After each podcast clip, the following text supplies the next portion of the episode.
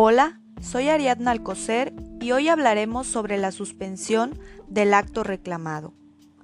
La ley de amparo marca como autoridad responsable a toda aquella que, con independencia de su naturaleza formal, dicte, ordene, ejecute o trate de ejecutar el acto que crea, modifica o extingue situaciones jurídicas en forma unilateral y obligatoria u omita el acto que de realizarse crearía, modificaría o extinguiría dichas situaciones jurídicas.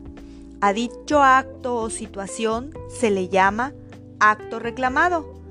Mediante el juicio de amparo, la parte que se sienta afectada por un acto de autoridad o de un particular que actúe como autoridad puede acudir a los jueces y magistrados federales a solicitar que se le conceda la protección respecto de dicho acto que le causa agravio.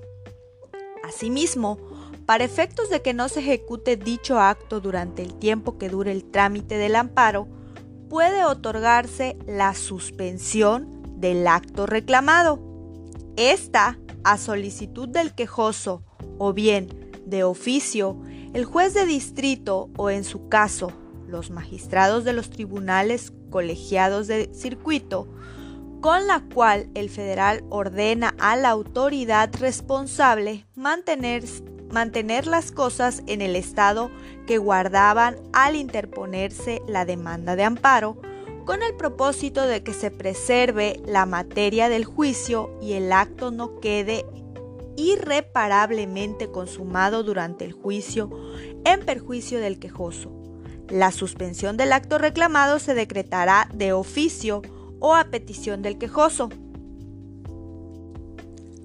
La suspensión concederá de oficio y de plano cuando se trate de actos que importen peligro de privación de la vida, ataques a la libertad personal fuera de procedimiento, incomunicación, deportación o expulsión, proscripción o destierro, extradición, desaparición forzada de personas o alguno de los prohibidos por el artículo 22 de la Constitución Política de los Estados Unidos Mexicanos, la incorporación forzosa al ejército, Armada o Fuerza Aéreas Nacionales.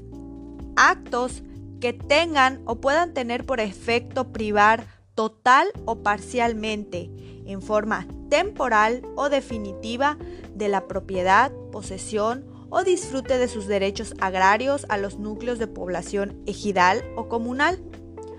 No serán objeto de suspensión las órdenes o medidas de protección dictadas en términos de la legislación aplicable por alguna autoridad administrativa o jurisdiccional para salvaguardar la seguridad o integridad de una persona y la ejecución de una técnica de investigación o medida cautelar concedida por autoridad judicial, así como contra las normas generales, actos u omisiones del Instituto Federal de Telecomunicaciones y de la Comisión Federal de Competencia Económica. Con excepción de los casos en que proceda de oficio, así como los descritos en el párrafo antecedente, la suspensión se decretará en todas las materias siempre que concurran los siguientes requisitos. Que la solicite el quejoso y que no se siga perjuicio al interés social ni se contravenga disposiciones de orden público. La suspensión del acto reclamado se ha de tramitar mediante incidente de manera paralela al juicio de amparo, por separado y por duplicado. La suspensión se podrá pedir en cualquier tiempo mientras no se dicte sentencia ejecutoria. De la interpretación de la actual legislación del proceso de amparo federal en consonancia con lo prescrito al respecto en la Constitución Política de los Estados Unidos Mexicanos, todo esto bajo la referencia de las fuentes doctrinaria y jurisprudencial, conlleva compartir algunas características de la suspensión del acto reclamado. Figura de gran trascendencia en la historia del derecho mexicano, no solo por su interconexión con la subsistencia de tal recurso, sino por lo que su teología en sí misma representa. La suspensión del acto reclamado, en adelante la suspensión es una medida cautelar tramitada ante el juez de amparo en el caso del amparo indirecto o ante la autoridad responsable en el caso del directo que se dirige hacia dos genéricos y vinculados propósitos. Mantener la subsistente la materia del proceso de amparo en aras de pronunciar una eventual sentencia concesoria del mismo, evitando a la par daños de imposible o difícil reparación que afecten el interés jurídico o legítimo del quejoso. Fundamento constitucional de la suspensión. Artículo 28, fracción 7 y 107, fracciones 6, 10, 11 y 17. Fundamento legal de la suspensión. Artículos 14 a 16, 20, 26, 28 a 31, 40, 42, 47, 48, 53, 61, 81, 90, 97, 98, 102, 107, 110, 114, 115, 125 a 158, sustento de la suspensión genérica del 159 al 169, suspensión en materia penal, 178, 190, 191, de la suspensión en amparo directo 206 a 209, 256, 257, 262 y 265, estos últimos ordinales y los subsecuentes de la actual ley de amparo. Se engloba en dos tipos, en cuanto a su tramitación, de oficio y a instancia de la parte agraviada.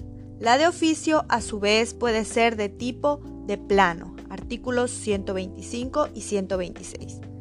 La suspensión de oficio y de plano se pueden desde el auto admisorio de la demanda de amparo. Por tanto, no se abre el proceso incidental. Dada su vinculación con los actos proscritos en el Ordinal 22 Constitucional, la suspensión de plano debe otorgarse aun y cuando la demanda no sea admitida, pero sí sujeta sujeta a prevención a efecto de que el quejoso subsane la irregularidad respectiva. Las demás suspensiones sí requieren necesariamente tanto de la admisión de la demanda en lo principal como de la apertura del incidente por duplicado y separado, teniendo como actos intraprocesales previos la resolución de la suspensión provisional y posteriormente la definitiva. Por regla general, no son suspendibles las órdenes de protección, las técnicas de investigación y las medidas cautelares distintas a la prisión preventiva. La suspensión se podrá pedir en cualquier tiempo siempre y cuando no se haya dictado sentencia ejecutoria en el proceso de amparo los tres elementos constitutivos de la procedencia genérica de la suspensión son la apariencia del buen derecho, la no afectación del interés social y la no contravención de disposiciones de orden público. A efecto de que la suspensión pueda tramitarse incidentalmente, la autoridad responsable debe rendir su informe previo en el lapso de 48 horas, tomando en cuenta que la audiencia incidental debe efectuarse dentro del plazo de 5 días.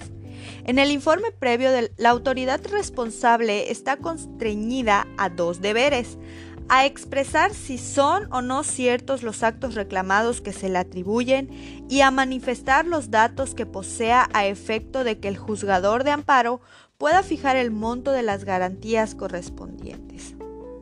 Si no se rinde el informe previo, la presunción de certeza sobre el acto reclamado solo trascenderá al resolverse sobre la suspensión definitiva sin influir en la suerte del juicio en lo principal.